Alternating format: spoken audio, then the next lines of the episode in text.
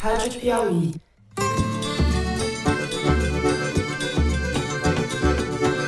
Olá, sejam muito bem-vindos ao Foro de Teresina, o podcast de política da revista Piauí. Não toleraremos racismo, por isso repudiamos com veemência os ataques racistas que o jogador Vinícius Júnior vem sofrendo reiteradamente. Eu, Fernando de Barros e Silva, na minha casa em São Paulo, tenho o prazer de conversar com o meu amigo José Roberto de Toledo, aqui pertinho. Opa, Toledo. Opa, Fernando. Opa, Thaís. Falando até mais grave. Se o critério é que quem defende meio ambiente não tem isenção para defender meio ambiente com os órgãos de meio ambiente, daqui a pouco vai se fazer uma lei para dizer que o Ministério da Fazenda não tem isenção para ficar com a Receita Federal. E Thaís Bilenque também em São Paulo. Salve, salve, Thaís.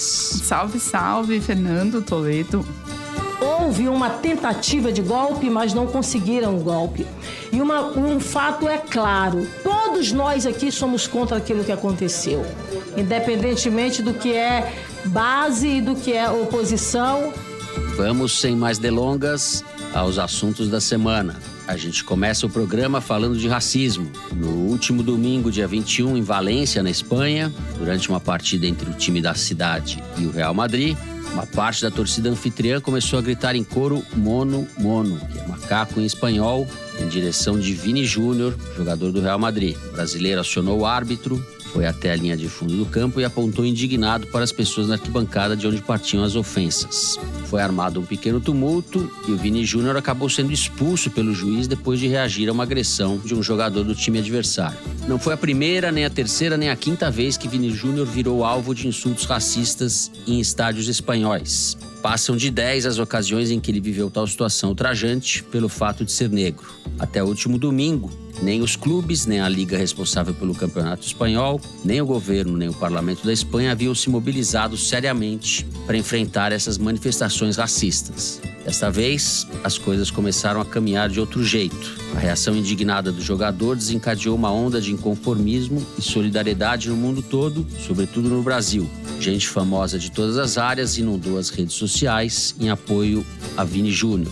Lula se solidarizou em público com ele e a ministra da Igualdade Racial, Aniele Franco, acionou autoridades espanholas cobrando providências. Algumas delas foram tomadas. O Valência foi multado em 45 mil euros, cerca de 240 mil reais, e prometeu banir do estádio os torcedores racistas. A Federação Espanhola anulou a expulsão de Vini Júnior e fechou por cinco rodadas a parte do estádio de onde partiram as ofensas. Sete pessoas foram detidas, três delas haviam sido rapidamente liberadas. É muito pouco ainda e há muita coisa para se discutir em torno deste caso, que pode ser um divisor de águas no combate ao racismo no ambiente do futebol.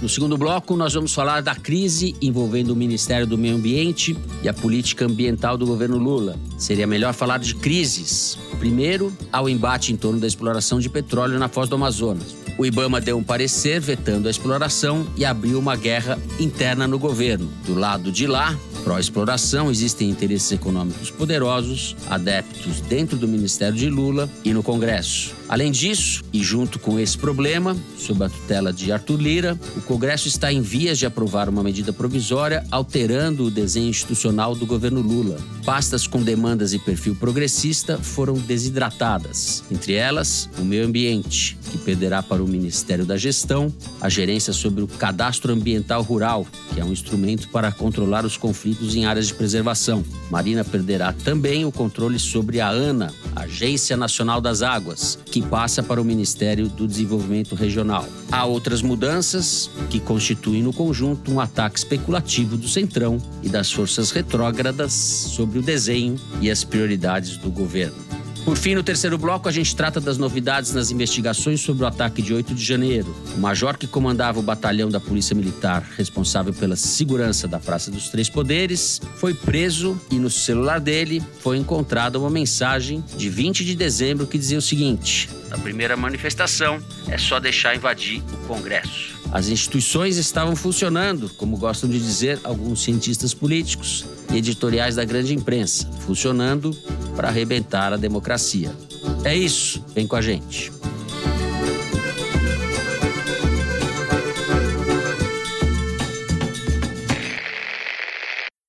Muito bem, José Roberto de Toledo, vamos começar com você. O assunto dos últimos dias, talvez o que mais tenha mobilizado as pessoas, foi o ataque racista sofrido pelo Vini Júnior e as reações que vieram depois disso. Reações em grande parte nas redes sociais, né? Que mobilizaram muita gente. Por onde que nós vamos começar falando desse caso? Para tentar entender esse fenômeno, Fernando, eu pedi ajuda para os universitários, tanto da Arquimedes quanto do pessoal do Google Trends. A gente debulhou um monte de dados, não só sobre esse episódio, mas sobre o histórico de racismo, tanto do ponto de vista das redes, quanto do ponto de vista do interesse que esse assunto desperta e que você detecta pela quantidade de buscas que elas vão fazer no Google, né? perguntando sobre isso. E a minha conclusão é que racistas há e haverá. O que uma sociedade pode fazer para controlar esses racistas e não ser contaminada por eles é aumentar o custo das demonstrações de racismo. Então, para o racismo não se espalhar, tem que custar caro afirmar o racismo contra negros, judeus, indígenas, qualquer grupo social. Tem que custar caro se a pessoa quiser reforçar a sua misoginia e o seu machismo. Tem que custar caro pregar o preconceito contra gays e trans. E tem que custar caro sempre. Por isso, é importante ter leis específicas para punir esse tipo de crime e aplicar essas leis. Né? É importante ter datas e celebrações contra o preconceito. E esse tem que ser um movimento permanente, cumulativo mas a gente sabe que ele é cíclico. Há momentos de maré cheia e há momentos de maré vazante. Há momentos que esses temas despertam maior atenção e tem momentos que eles entram em ostracismo, né? Por isso que eventos como os ataques ao Vini Júnior ou o assassinato do George Floyd nos Estados Unidos são tão importantes, porque eles catalisam a energia social reprimida e provocam uma erupção que chacoalha toda a sociedade, entendeu? Eles expõem não apenas a perseguição ao Vini Júnior, mas as milhões de humilhações cotidianas, as milhares de prisões injustas, de crimes de ódio que de tão comuns mal viram notícia ou se viram notícia, pouco repercutem. Então, analisar esses eventos é absolutamente essencial e prestar atenção no que eles significam. Olhando os dados aqui do Google Trends, no caso específico do Vini Júnior, o Vini Júnior é responsável simplesmente pelos tweets de maior repercussão e engajamento no Brasil e na Espanha em 2023. Ele sozinho tem esse recorde. No ano inteiro? No ano inteiro de 2023. Nenhum tweet repercutiu mais do que os tweets do Vini Júnior. E ele tem os três tweets de maior repercussão em língua portuguesa em 2023. E tem um tweet de maior repercussão em língua espanhola. Isso é para dar uma dimensão do caso. Mas, se a gente analisar historicamente a importância de eventos como esse, e não há nenhum evento registrado desde 2004 até hoje, que é quando a gente tem os dados de buscas no Google, que tenha repercutido mais sobre racismo do que o assassinato do George Floyd nos Estados Unidos. E foi uma repercussão mundial. É o pico de repercussão de interesse sobre o assunto, inclusive no Brasil e na Espanha. As buscas por racismo e todos os temas relativos a ele, depois de George Floyd, mudaram de patamar no Brasil e nos Estados Unidos. É incrível a repercussão que teve. E o tipo de busca também mudou. O Brasil está num estágio de preocupação social com o preconceito, especificamente racial, diferente da Espanha. Não é que o Brasil seja menos racista do que a Espanha. Racismo há em espanhol, há em português, há brasileiros, há espanhóis. A questão é como a sociedade brasileira reage ao racismo. E a sociedade brasileira está no estágio mais avançado de reação ao racismo do que a Espanha. Os racistas espanhóis estão mais à vontade. Não há uma legislação específica na Espanha para tipificar o crime de racismo, como existe no Brasil. Aí você vai dizer, não, mas o racismo aqui continua campeando. É verdade, mas a reação ao racismo aqui cresceu muito, muito. Para vocês terem uma ideia, pegando só os dados aqui do Google Trends, o Brasil é o segundo país do mundo onde mais se pesquisa sobre racismo. Só perde para os Estados Unidos. A Espanha está em 38º lugar. O Brasil é o terceiro país do mundo onde se pesquisa mais sobre preconceito. A Espanha está em 48º lugar. O Brasil está em primeiro lugar no mundo em busca sobre xenofobia, o significado sobre xenofobia. Em primeiro lugar no mundo em busca sobre LGBTfobia. E em primeiro lugar do mundo em gordofobia. Então, esses assuntos ganharam um destaque no Brasil que é raro no mundo. E ganharam justamente por causa de eventos como esse do Vini Júnior. O evento do Vini Júnior não é o evento que provocou mais buscas no Google sobre racismo. Está em terceiro lugar. Em primeiro lugar foi o assassinato do George Floyd. E o segundo foi um preconceito demonstrado contra filhos da Giovanni Oban lá em 2017 foi o segundo. E agora o Vini Júnior está em terceiro. Então, esses eventos, eles são muito importantes para catalisar essa energia social que está dispersa, dar foco para o problema e gerar reações. O Brasil tem uma legislação específica para tipificar racismo. Ele, mal ou bem, é aplicado. Eu não estou querendo ser poliana aqui, mas só estou destacando como esses eventos, essas ocasiões são importantes, precisa agir em cima uhum. delas, porque elas são grandes oportunidades para mudar o comportamento e, como eu disse lá no começo, aumentar o custo das demonstrações de preconceito e racismo. Thaís, antes de eu dar os meus pitacos aqui, Passo a palavra para você. Em primeiro lugar, eu acho importante frisar o mérito do Vini Júnior em fazer desses episódios essa comoção. Se tem aí nos ouvindo algum boleiro ou boleira iniciante, tal qual Joe, vou contar rapidamente a história dele, que é um homem de 22 anos, nascido em São Gonçalo, no Rio, começou a jogar bola com seis e já nessa idade foi morar longe dos pais para poder treinar no clube do Flamengo, criança ainda. E com 16 anos, o cara mandou três chapéus seguidos ali num jogo da seleção no sub-17 e pronto. Daí foi lá para Real Madrid, não sei quantas centenas de milhões de reais de salário, essas coisas inexplicáveis do futebol. Mas o que impressiona é a inteligência dele.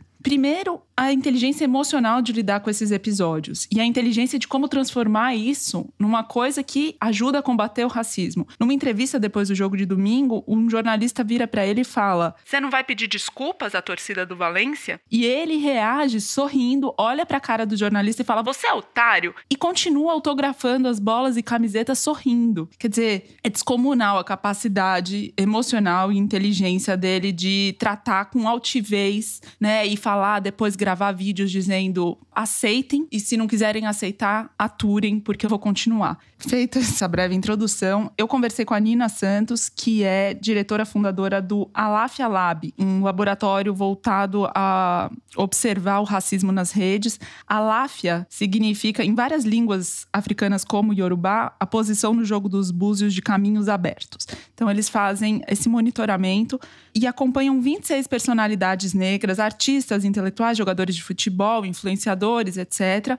Acompanham as contas em várias redes sociais dessas figuras seguras e veem como é que o racismo se manifesta tanto nas suas expressões racistas mesmo, como nas reações a ele, enfim.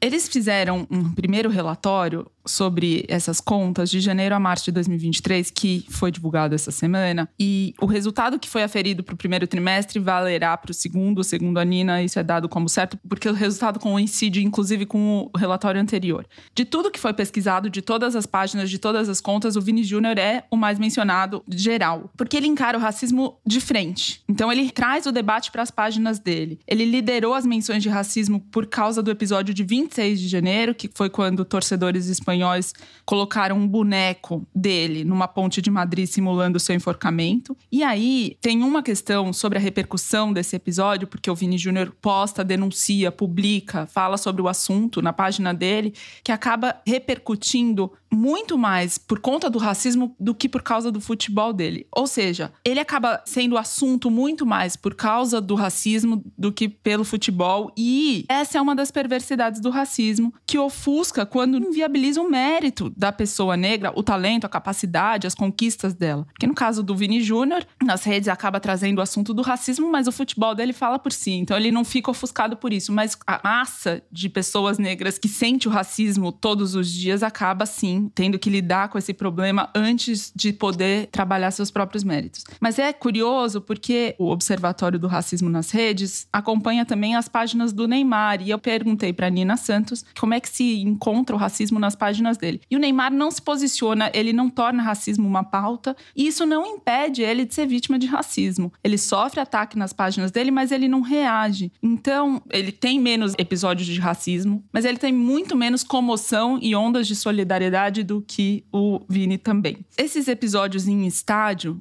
eles dão booms, né, dão explosões de manifestações tanto racistas quanto antirracistas nas redes, mas o Observatório do Racismo nas Redes percebe que, na verdade, o racismo é permanente e sistemático. Eles não dependem desses episódios em estádio para serem expressos. As pessoas são sempre vítimas de racismo nas suas páginas. E o racismo se manifesta, e daí a dificuldade do enfrentamento a ele, de forma muito mutável. Por exemplo, no caso do Vini, com a expressão corporal. Ele tem um jeito alegre de dançar para comemorar um gol, e esse jeito de dançar foi usado em setembro de 2022, em um dos episódios dos quais ele foi vítima de racismo, por um cartola do futebol espanhol dizendo que ele tinha que deixar de fazer macaquice. E um jogador adversário dele disse que se ele dançasse ia dar ruim em campo. E daí o Neymar, até o Neymar, entrou na discussão e falou Baila Vini Júnior, que é uma hashtag gigante das redes em defesa do Vini Júnior e das comemorações dele. Já o Paulinho, do Atlético Mineiro, que é um candomblessista orgulhoso, e ostenta e fala da religião dele, do orgulho que ele tem nas redes, é vítima de muito preconceito e racismo por causa disso. E o que a Nina Santos diz é que, inclusive, intolerância religiosa não é um bom termo, não é o mais preciso para se lidar. Seria mais preciso dizer racismo religioso, porque enfrenta no ponto, na raiz, o que, que significa quando você é discriminado por uma religião de matriz africana. E o racismo vai se expressando de várias outras formas, por exemplo, no caso de mulheres negras, no levantamento eles veem muita menção a ah, você é grossa, você é agressiva, que são outras formas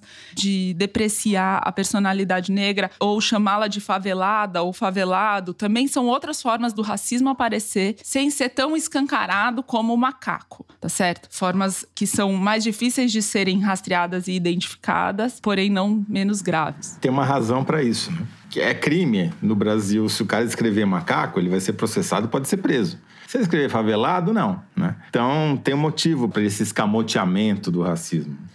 Thaís, você acabou falando algumas coisas que eu também ia falar. Primeiro, a respeito do comportamento dele. Esse menino de 22 anos, é muito politizado. Isso é notável no Vini Júnior. Ele politizou o assunto de uma maneira com um comportamento muito diferente do que um jogador com esse nível de exposição, essa atitude dele destoa, para falar mais uma vez, da atitude do Neymar, que é um tonto. Né, infantilizante, etc. Daí vai baila Vini Júnior, põe lá, tudo bem, ótimo. Mas o Neymar é isso, é para brilhar na rede. O que o Vini Júnior está provocando é de uma ordem bem diferente. E daí, quero até lembrar que o Brasil acumula casos vexatórios envolvendo jogadores brasileiros, casos de crimes de estupro, né? Pelo menos três, que a gente conhece do Cuca na década de 80, treinador hoje que foi, foi saiu do Corinthians depois da crise que foi provocada justamente por esse episódio de estupro. O Robinho, também é um jogador de seleção brasileira que no começo desse século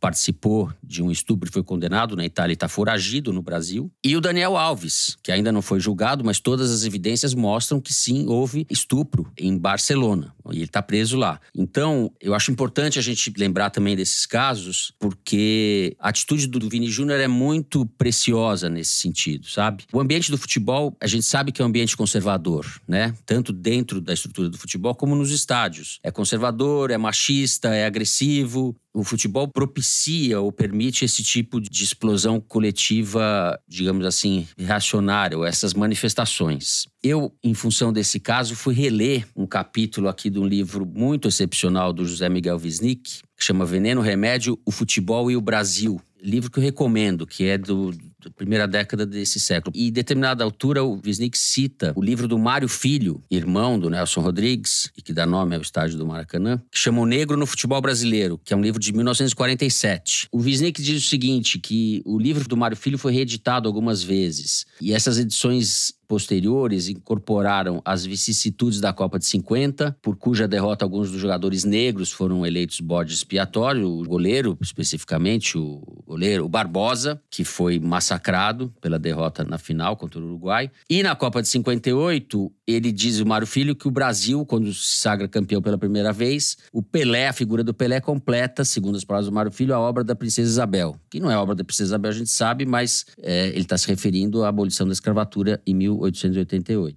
Mas antes disso, ele conta que o futebol chegou no Brasil como um esporte de elite e amador, era um esporte na década de 10, no começo do século passado, um esporte muito excludente mesmo, que não tinha negros, começou a partir dos, dos anos 20, principalmente de alguns times do Rio, Bangu, Vasco, São Cristóvão, a incorporar negros, que entraram um pouco pelas brechas tal. E os negros que forçaram ou impulsionaram a profissionalização do futebol na década de 30. E em 38, o Brasil, já com a profissionalização em curso, o Leônidas da Silva, conhecido como Diamante Negro, simboliza essa digamos assim, a afirmação do jogador negro dentro do futebol brasileiro. Eu não sei porque que eu estou falando tudo isso, é porque eu me entusiasmei com o livro do Wisnik. Eu queria só retomar um ponto, Fernando, baseado no que você falou aí sobre essa trajetória histórica, que quando a gente vai olhar as buscas no Google por racismo, a gente começa a ver, a partir de uns anos para cá, uma quantidade muito grande de buscas por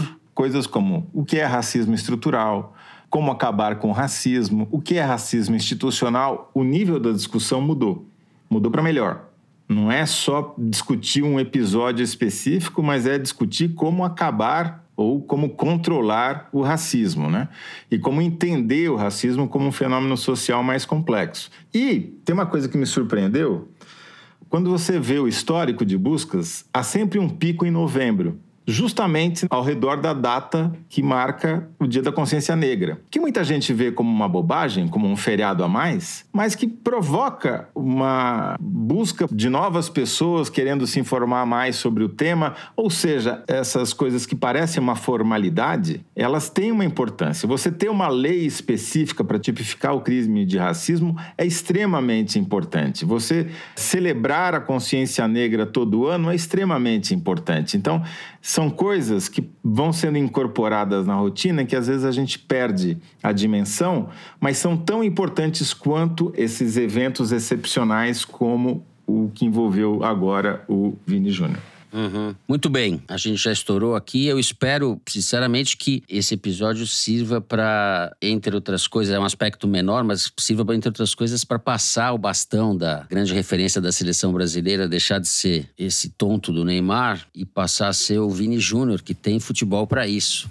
Para os zagueiros europeus, já foi feita essa transferência há muito tempo. A The Athletic, que é um site sobre esportes americano, que foi comprado pelo New York Times, fez um ranking do número de faltas recebidas por jogadores que atuam na Europa. E o Vini Júnior lidera esse ranking disparado. Ninguém chega nem perto. Ele é o mais, além de ser o mais perseguido pelos racistas, é o mais caçado pelos zagueiros. O que mostra que ele é o jogador que mais incomoda as defesas no mundo hoje em dia. Defesas, torcidas e brancos racistas em geral. Muito bem, a gente fica por aqui no primeiro bloco. Temos um rápido intervalo. Vamos falar de governo Lula, Ministério do Meio Ambiente, confusão pela frente. A gente já volta.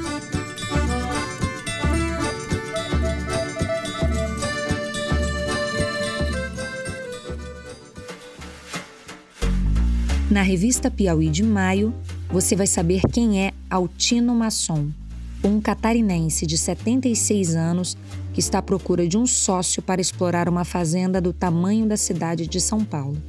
Mas o terreno de mais de 180 mil hectares não fica no sul do Brasil, onde ele mora. Fica no estado do Amazonas, o lugar que ele batizou de Fazenda Portal da Amazônia, e de onde quer retirar mogno, cedro e andiroba, tem mata nativa intacta, uma fauna variada, fica entre duas áreas de preservação ambiental e não pertence a ele. É uma terra grilada, mais uma da carteira de Altino Masson, o homem considerado o maior grileiro da Amazônia. Na reportagem de Alain de Abreu. No papel, no computador no celular, você lê essa e outras reportagens exclusivas. Saiba mais em revistapiauí.com.br.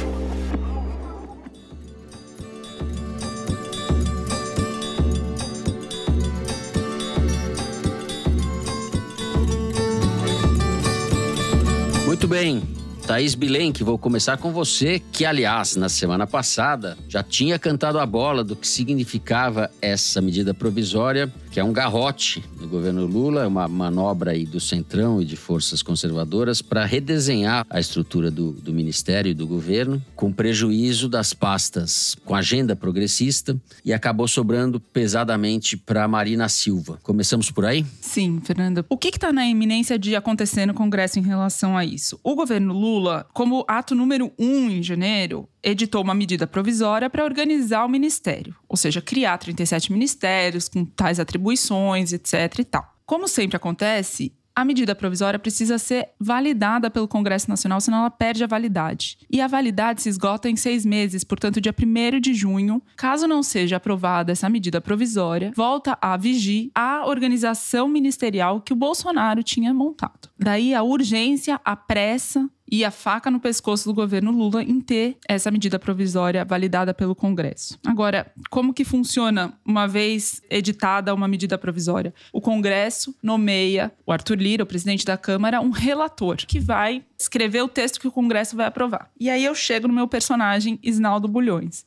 E antes de vocês me dizerem, ah, ela vai Thaís falar de deputado que ninguém conhece, deixa eu explicar quem é ele e por que, que eu vou falar do Isnaldo Bulhões. Vamos lá, porque com esse nome ele já merece um espaço no Foro de Teresina. Isnaldo! Vamos, Isnaldo, vai que é sua. Também conhecido como Isnaldinho. Isnaldo aprontou, né, Thaís? Isnaldo é de uma família tradicional de Alagoas, cria do Renan Calheiros, quer dizer, a família dele tem alguma relevância política local. Ele é do grupo do Renan Calheiros, cujo filho, Renan Filho, é ministro do governo Lula, ministro dos Transportes. O Renan Calheiros desistiu essa semana de compor a CPI do 8 de janeiro, dos atos golpistas, e mandou um recado para o governo dizendo que estava tudo indo mal e desorganizado e lavou as mãos. Isnaldo, Isnaldinho, era também amigo do Arthur Lira no começo da carreira de ambos, quando o Arthur Lira não era um expoente político alagoano que ameaçava o poder dos calheiros Quando o Arthur Lira começa a crescer como presidente da Câmara, sobretudo. O Isnaldo se afasta do Arthur Lira minimamente, embora mantenha relações, obviamente, mas se afasta do Lira e fica próximo ao Renan, pai e filho. Tanto que, na campanha de 2022, na qual ele militou fortemente pelo Lula, ele estava sempre no hotel que servia de QG da campanha petista em São Paulo. Eu via Renan, filho, Isnaldinho e Paulo Dantas, que viria a ser governador de Alagoas, juntos pelo QG da campanha petista. Agora, Isnaldinho foi escolhido relator dessa medida provisória por Arthur Lira, que, como presidente da Câmara, tem a prerrogativa de escolher quem ele quiser. Isnaldinho se reelegeu deputado federal por Alagoas, prometendo emenda parlamentar para reformar a praça e construir quadra esportiva. E passou os últimos dias dizendo, por exemplo, que o COAF, Conselho de Controle de Atividades Financeiras, aquele órgão que monitora transações suspeitas e é importante no combate à corrupção, dizendo que ele acha melhor ficar no Banco Central, como era no governo Bolsonaro, do que ir para a Fazenda, como previu o Lula na sua medida provisória. E falando outras coisas que ele acha sobre como deve deve se organizar o Poder Executivo e a administração federal, atribuições para as quais ele não foi eleito.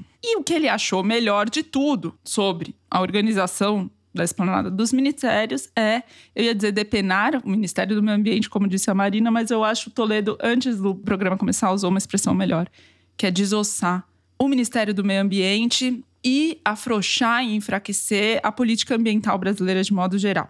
Eu não vou aqui dizer de novo tudo que ele colocou, Isnaldo colocou no seu relatório, mas apenas concluir que essas iniciativas são todas de interesse ruralista, bancada da qual fazem parte Arthur Lira e outros muitos deputados. Como o governo tem pouquíssimos dias para aprovar essa medida provisória na Câmara e também no Senado, o Alexandre Padilha, que é o ministro das Relações Institucionais e responsável pela articulação política, elogiou Isnaldo Bulhões, elogiaria qualquer pessoa que aparecesse na frente dele, que a alternativa que eles têm é ainda pior, que é ter mais deformações da organização da esplanada pensada pelo Lula. Agora, o governo comeu muita mosca, né, Thaís? Para deixar chegar na boca do, do negócio sem controle nenhum sobre uma coisa tão fundamental. Lira e Pacheco passaram meses sem se falar, com desavenças sobre como que seriam tramitadas as medidas provisórias como essa, por exemplo, querendo disputar poder entre eles. E o governo foi chamado a enquadrar os dois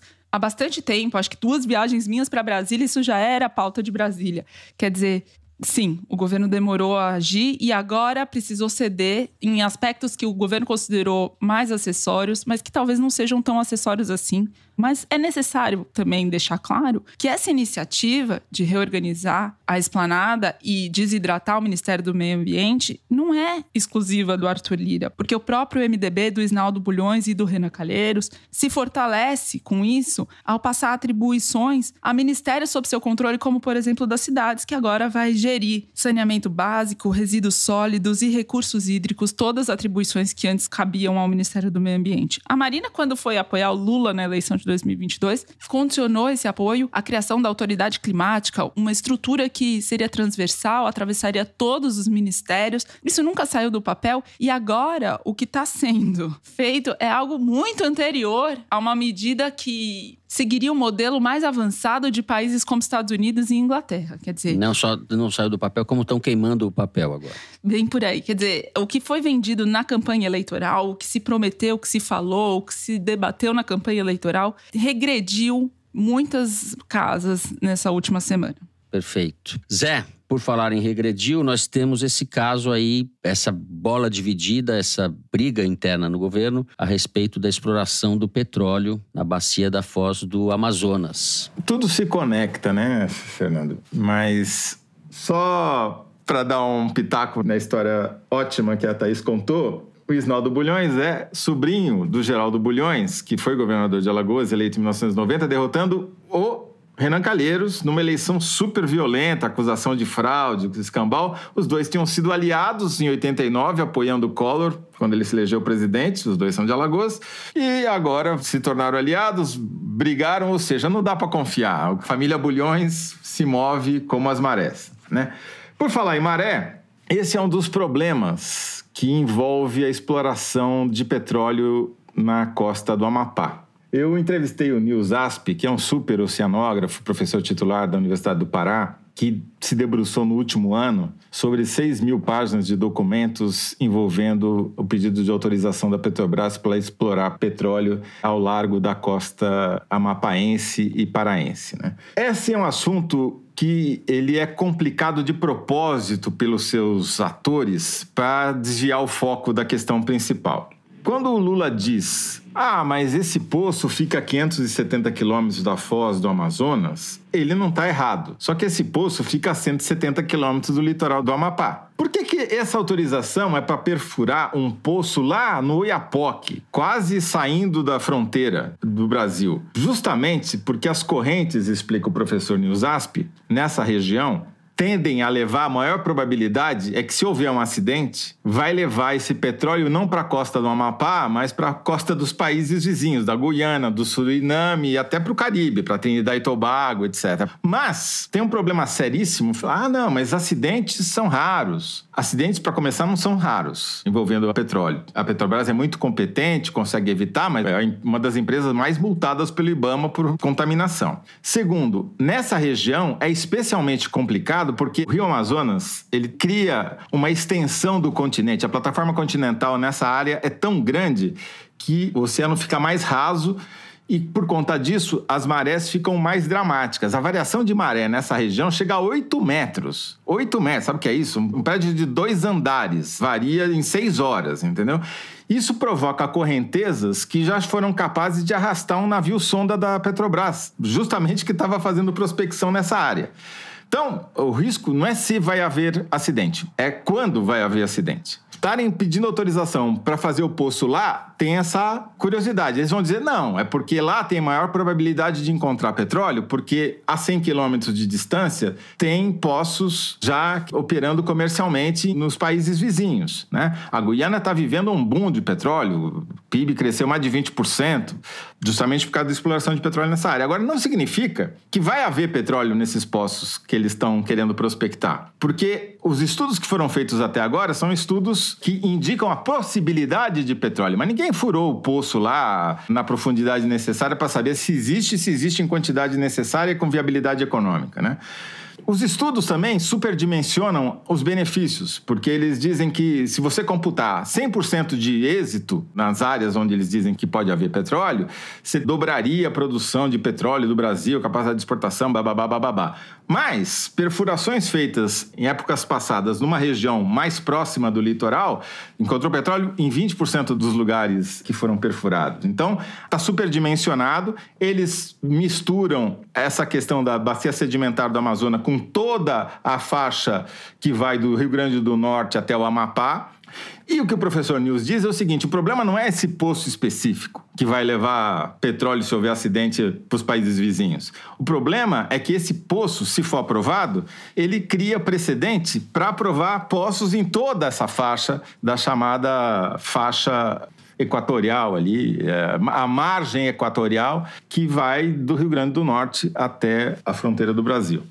Pois bem, por que que está tendo essa polêmica agora? Porque houve o parecer técnico do IBAMA dizendo que os estudos feitos pela Petrobras são insuficientes e falhos, portanto, ela não encerrou o caso, ela não arquivou o processo, ela se a Petrobras ela quiser, ela pode fazer novos estudos, mas isso daí vai demorar mais uns dois anos para fazer um estudo bem feito, segundo o professor News, entendeu? E eu perguntei, quanto tempo demora para ter exploração efetiva e isso começar a gerar esses bilhões que os políticos dizem que vai gerar? Vai demorar 10 anos, talvez 15. Ou seja, vai estar próximo do momento em que o mundo já deveria estar fazendo a transição do petróleo para outros tipos de combustível, né? Então, tem uma urgência que esses caras nem vão conseguir usufruir, talvez. Né? Os caras que são senadores e deputados hoje que estão brigando por essa questão, os benefícios talvez não venham nem a ser colhidos com eles. Como o Lula não colheu os benefícios do pré-sal. Quando o pré-sal começou a produzir em escala suficiente para o Brasil se tornar tornar um dos maiores exportadores de petróleo do mundo, um dos 15 maiores, o Lula estava preso praticamente. Né? A Dilma já tinha saído do poder. Então, demora muito esse processo. E essa urgência toda é justamente porque eles querem faturar politicamente com uma coisa que, primeiro, não é certa, segundo, tem um custo altíssimo, porque essa região toda é a região de maior concentração de manguezais da costa brasileira. Vai lá do Maranhão até o Amapá. Os manguezais são berçários da vida marítima, não só fauna e flora. Se entra o petróleo dentro dessas regiões, para tirar um Deus nos acuda, porque é tudo reentrâncias, como dizem as reentrâncias maranhenses, como eles falam. É tudo muito difícil de você operar. Além disso, já existe lá, segundo o professor Nilson, uma comunidade de 2 milhões de pessoas que vive da cadeia da pesca, a região mais profícua de pesca da costa brasileira. Justamente porque a foz do Amazonas tem muito nutrientes e gera uma produção abundante de peixe e de pescado. Tem 2 milhões de pessoas que vivem disso, que vai ser uma atividade que vai ser atingida diretamente pela exploração comercial de petróleo. Então, eu não estou dizendo que não dá para explorar, mas precisa estudar muito melhor do que foi estudado até agora. E sem a pressa que os políticos estão requerendo, entendeu? Só que o timing da ciência não bate com a urgência eleitoreira com que esse negócio está sendo estudado. Perfeito, ótima explicação. E, e, a sinalização política, né, de uma decisão favorável à exploração é muito ruim diante do que está sendo colocado, da expectativa toda que está sendo colocada na política ambiental brasileira e na, na região amazônica, na floresta amazônica, enfim. Existem os argumentos técnicos, etc. E existe essa dimensão da compreensão que significa esse gesto, né? O Lula deve estar tá doido para furar poço lá, conhecendo é, eu não sei se o Lula tá doido ou não. O argumento que ele usou é um argumento usado porque não são só os políticos e nem só as grandes petroleiras, não. Também dentro da Petrobras, até os representantes dos funcionários, dos trabalhadores, são a favor. Claro, vai valorizar a empresa, né? Mas eu acho que a questão é muito complexa e requer muito mais estudo do que foi feito até hoje. Só para voltar na questão inicial da Thaís, que é tão importante quanto, que é como o governo está completamente acuado pelo fato de estar tá em minoria no Congresso, a minha contabilidade aqui mostrou que na última semana, o governo liberou mais 1 bilhão e 200 mil reais para conseguir ganhar essa votação do arcabouço fiscal essa semana dá 3 milhões e 200 mil em média por voto. E além disso, Thaís, eles liberaram, pagaram meio bilhão de reais do orçamento secreto que tinham herdado do Bolsonaro de emendas de 2020 e 2021. Você estava reclamando semana passada que só estavam liberando emenda de parlamentar? Pagaram, efetivamente. É, é liberação do dinheiro, não é estava empenhado, tá, mas estava represado, é chamados restos a pagar. Deixaram de ser restos e foram pagos efetivamente. Daí o resultado. Mas sobre esse resultado, Fernando, uma última linha final é mais uma demonstração clara, um recado direto do Arthur Lira de que quem manda ali é ele. Quando ele quiser, ele aprova. Quando ele não quiser, ele não aprova. É isso que temos. Bom, terminamos assim o segundo bloco do programa. Temos um rápido intervalo. Vamos para o terceiro bloco falar do avanço das investigações sobre o golpe de 8 de janeiro. Já voltamos.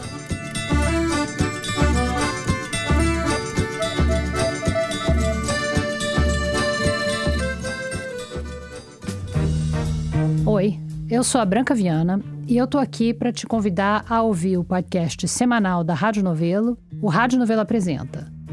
Toda quinta-feira sai um episódio novo sobre histórias que você nem sabia que precisava ouvir.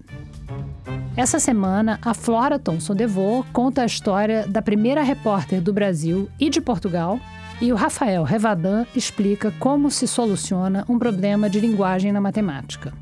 Quando terminar aqui o foro, procura o Rádio Novelo Apresenta.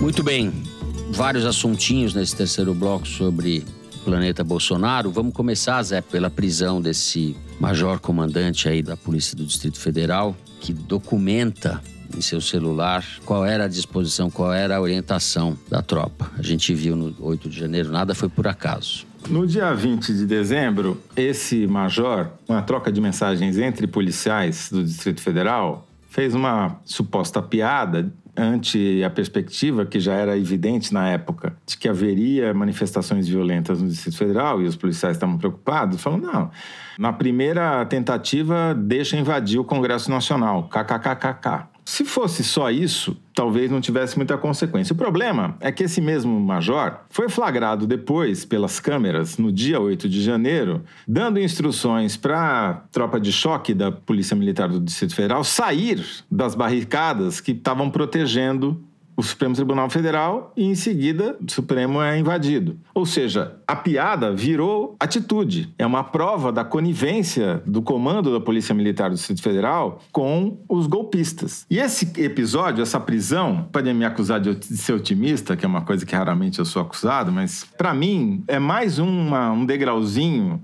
em direção aos culpados reais, que são os caras que organizaram a tentativa de golpe no dia 8 de janeiro.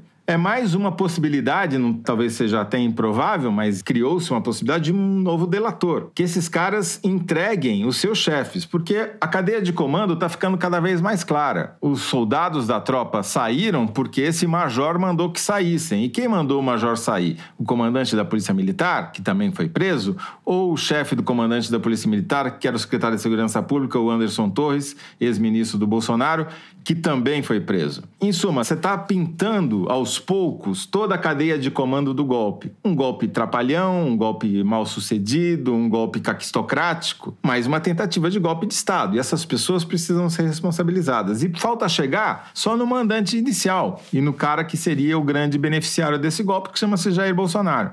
Então, essas pequenas prisões, esses pequenos atos investigativos têm um significado político maior. Isoladamente, eles significam muito pouco, mas somados, eles vão montando um cenário em que a cúpula do bolsonarismo está enterrada até os joelhos nessa lama do golpe, e cujo principal beneficiário era o próprio Bolsonaro. Então, a meu ver, você está construindo um cenário na investigação policial, que não tem nada a ver com essa CPI, que vai ser mais um circo, para responsabilizar quem precisa ser responsabilizado, entendeu? E não é só isso, tem vários outros indícios. A Michelle Bolsonaro está cada vez mais enrolada, porque ela transformou o Cidinho, o tenente-coronel Mauro Cid, em caixa eletrônico, né? Tem mensagens de assessoras dela pedindo: ah, a dama pediu não sei quanto, pediu 8 mil reais, a dama pediu não sei quantos mil reais. E agora só falta demonstrar que esse dinheiro não veio da conta do Bolsonaro, mas veio do caixa da União, entendeu? Portanto, acho que a Michelle, como generais, estão caminhando para ir prestar depoimento na Polícia Federal. Perfeito. Bom, temos o Cidinho, temos o Isnaldinho,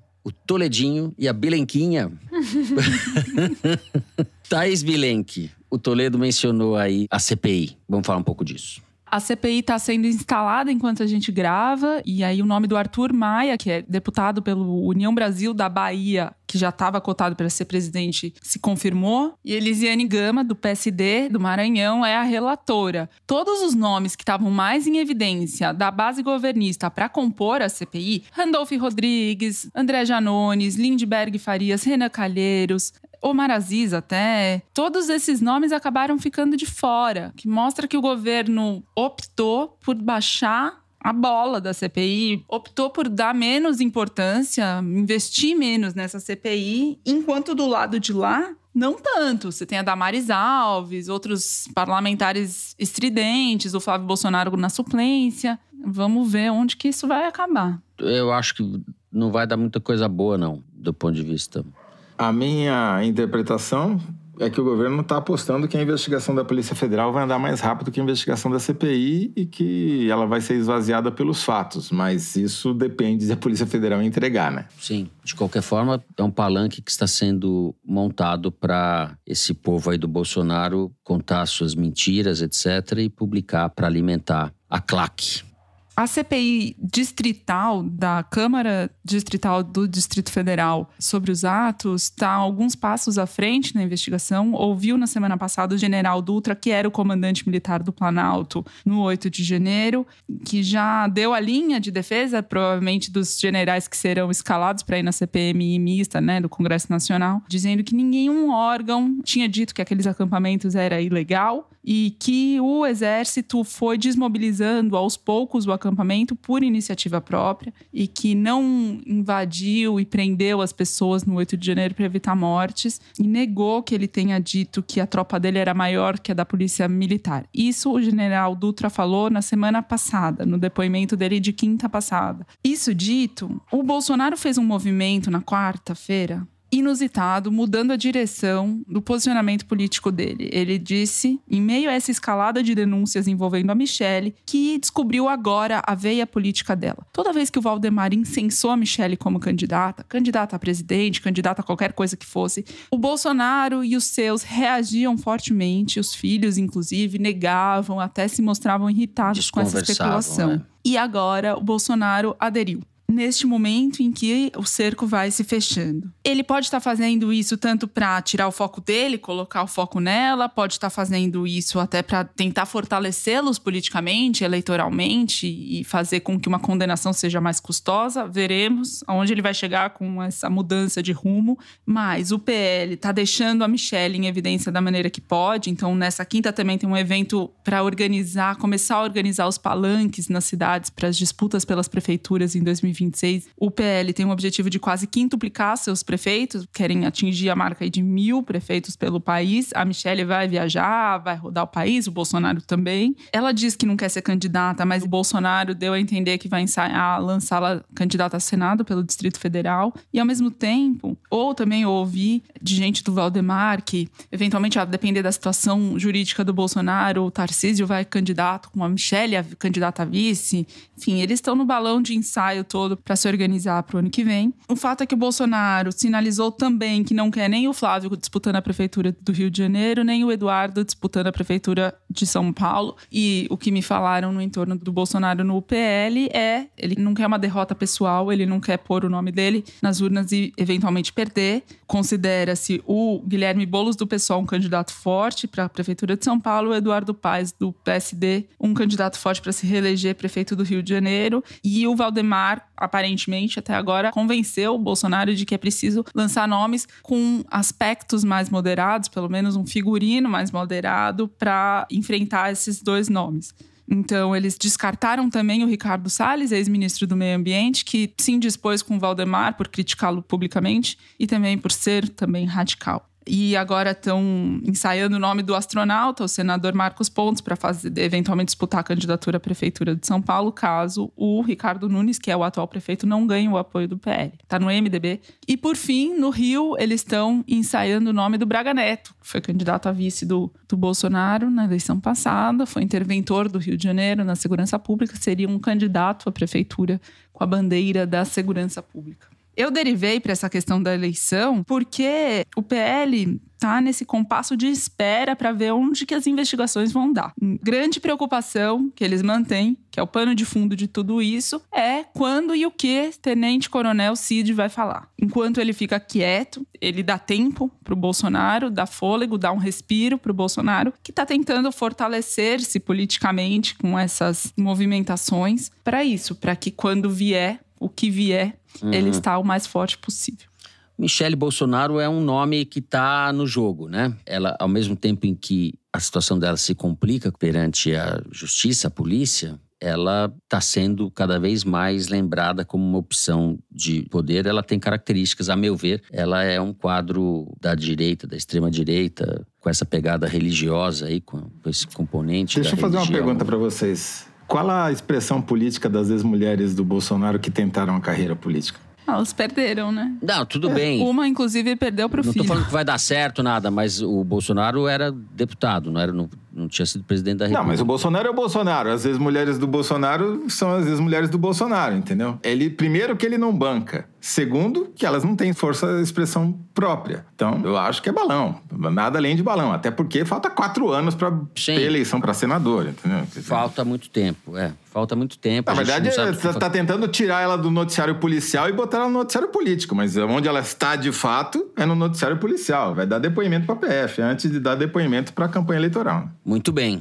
Até aí estou de acordo. Só não acho que ela seja uma pessoa para a gente eliminar do tabuleiro, assim. Mas está aí, registradas as posições. Bom, a gente encerra o terceiro bloco do programa. Vamos direto, direto sem intervalos, para o Kinder Ovo. Mari Faria, veja lá o que você apronta dessa vez. Pode soltar. O Brasil jamais assistiu tamanha combinação de arbítrio, injustiça, revanche e ilegalidade praticada Morão. de forma tão brutal e injustificada, mesmo nos momentos traumáticos de ruptura institucional ou de ameaças à soberania nacional. O povo espera, a hora exige, o Brasil merece. É o nosso Thaís Bilen que matou. É o nosso senador pelo Rio Grande do Sul, Hamilton Mourão, em pronunciamento contra a cassação do mandato de Deltan Dallagnol. Essa figura que fez homenagem ao brilhante Ustra, quando era da ativa ainda, governo Dilma, não é isso? É, de golpe o Mourão entende. Nunca houve uma ruptura, né? de golpe ele entende. Estamos mal servidos, viu, Toledo? Esses fardados. Ninguém vai falar nada? Culminando. Eu acho que, assim, depois de cinco anos, o foro precisava ter uma reformulação formal, ter algumas sessões uhum. serem novas. Não sei, essa sessão acho que está meio desgastada. Não é porque eu estou em último lugar na classificação que eu estou falando isso, não. Que ter o, o, sadismo dos ouvintes pede. Não, desculpa, eu tô, eu tô invicta. Você eu tá tô, quanto, eu tô ganhando há quanto tempo já? Perdi a conta. Não veio na semana eu passada fui eu. chato de tanto que eu ganho. Não fui eu que ganhei semana passada? Imagina. Tô ganhando há, tipo, sei lá, meses, assim. Anos que eu ganho esse negócio. A Thaís perdeu a conta e eu não, não tô nem na conta, né? Nem entro na conta. Não, devo dizer que eu tô na frente da Thaís ainda, segundo os internautas. Ou agora não, empatou. Hein? É, eu, em geral, as minhas campanhas são curtas, assim. Eu faço umas, duas, três, e aí fico meio temporadas inteiras. No...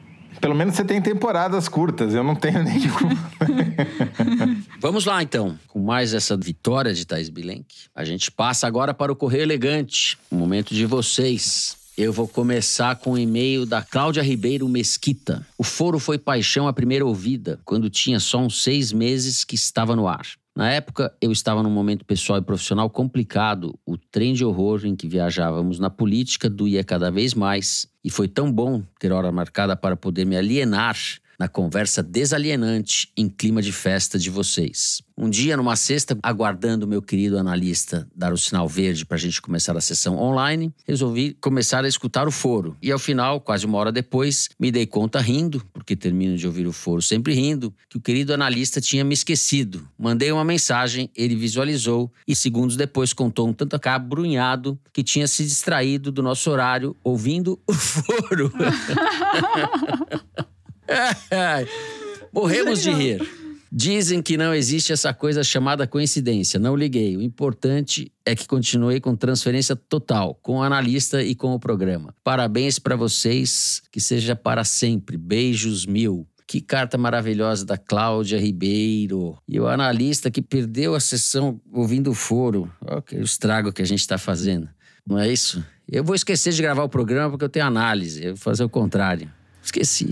O Thiago Bastos pediu pra gente dar um recado pra mãe dele, a dona Nina. Desde quando eu saí da casa da minha mãe, há 14 anos, nós criamos uma rotina de falarmos pelo telefone uma vez por semana. A rotina mudou quando, na pandemia, conhecemos o Foro de Teresina. A partir dali, passamos a nos falar sempre às sextas, à noite, com as notícias quentinhas do Foro, que passou a ser parte fundamental da nossa relação. Se for possível, eu gostaria de mandar um recado para minha mãe. Sei que a fase dela não anda das melhores e às vezes parece que nada vai dar certo. Mas se a gente conseguiu sobreviver ao vírus e ao verme, não será essa fase difícil que vai derrubar a gente. Te amo, mãe. Tá aí o recado do Tiago Bastos. Bom, a Natália Machado Moutinho tá fazendo uma despedida aqui. Eu comecei a ouvir o foro na pandemia junto com o meu ex-companheiro de vida, mas não ex-amor, Carlos. Por um tempo fiquei sem ouvir, mas na sexta passada, no episódio do Cidinho, ouvimos o foro juntos pela última vez. E o Carlos me perguntou: Você vai me mandar um recadinho pelo foro? Ontem, 20 de maio, nos despedimos da nossa relação. Eu continuo em Ouro Preto e ele volta para Fortaleza. E, atendendo o pedido do Carlos, aqui está o meu recadinho eternizado no podcast que sempre nos informou, nos fez rir e nos fez tecer comentários cabeçudos sobre a situação política do país. Um abraço a toda a equipe do Foro de Teresina e um até logo ao meu ex-companheiro de vida e eterno companheiro de visão política, Carlos tragédia essa. Não tá com muita cara de despedida dessa cartinha aí, não, viu? Falando aqui. Pô, mas um em Fortaleza e outro em Ouro Preto vai ser meio difícil, ah, né? Ah, gente, sobrevive-se.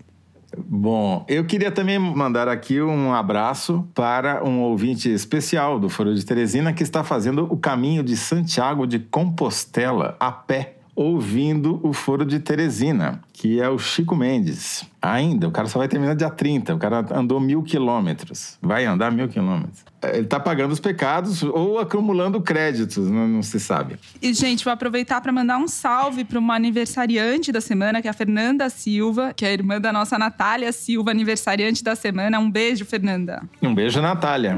Beijo para Natália, para Fernanda também. Bom, vamos terminando assim o programa de hoje. Se você gostou, não deixe de seguir e dar five stars. Se não gostou também, ajuda aí, dá five stars do mesmo jeito. Manda mensagem do Spotify. Pode também seguir no Apple Podcast ou na Amazon Music, favoritar na Deezer e se inscrever no Google Podcast, no Castbox ou no YouTube. O Foro de Teresina é uma produção da Rádio Novelo para a revista Piauí com a coordenação geral da Evelyn Argenta. A direção é da Mari Faria, a produção do Marcos Amoroso. O apoio de produção é da Bárbara Rubira. A edição é da Evelyn Argenta e do Thiago Picado. A finalização e a mixagem são do Luiz Rodrigues e do João Jabassi, do Pipoca Sound. Jabassi que é também o intérprete da nossa melodia tema, composta por Vânia Salles e Beto Boreno. A nossa coordenação digital é feita pela Fecris Vasconcelos e pela Bia Ribeiro. A checagem do programa é do João Felipe Carvalho. A ilustração no site do Fernando Carvalho. O foro foi gravado nas nossas casas em São Paulo e eu me despeço dos meus amigos. José Roberto de Toledo. Tchau, Toledo. Tchau, Fernando. Tchau, Thaís. Tchau, Tina Turner. What's love got to do with it? Tina Turner. Aliás, a gente quer saber quando que vai ter violão de novo, né, Thaís? É. é. Próximo século, depois que as pessoas já tiverem me perdoado da última tá intervenção. Certo. Thaís Bilenque. Tchau, gente. Eu queria fazer um serviço aqui. Não esqueçam de declarar imposto de renda, que são os últimos dias antes do prazo. Eu acabei de declarar o meu, tô me sentindo vitoriosa. Então, o programa fim de semana tá garantido. Dia com a receita. Thais Bilenque, a devoradora de Kinder Ovo. É, o leão. A leoa do Kinder Ovo. Boa semana a todos e até a semana que vem.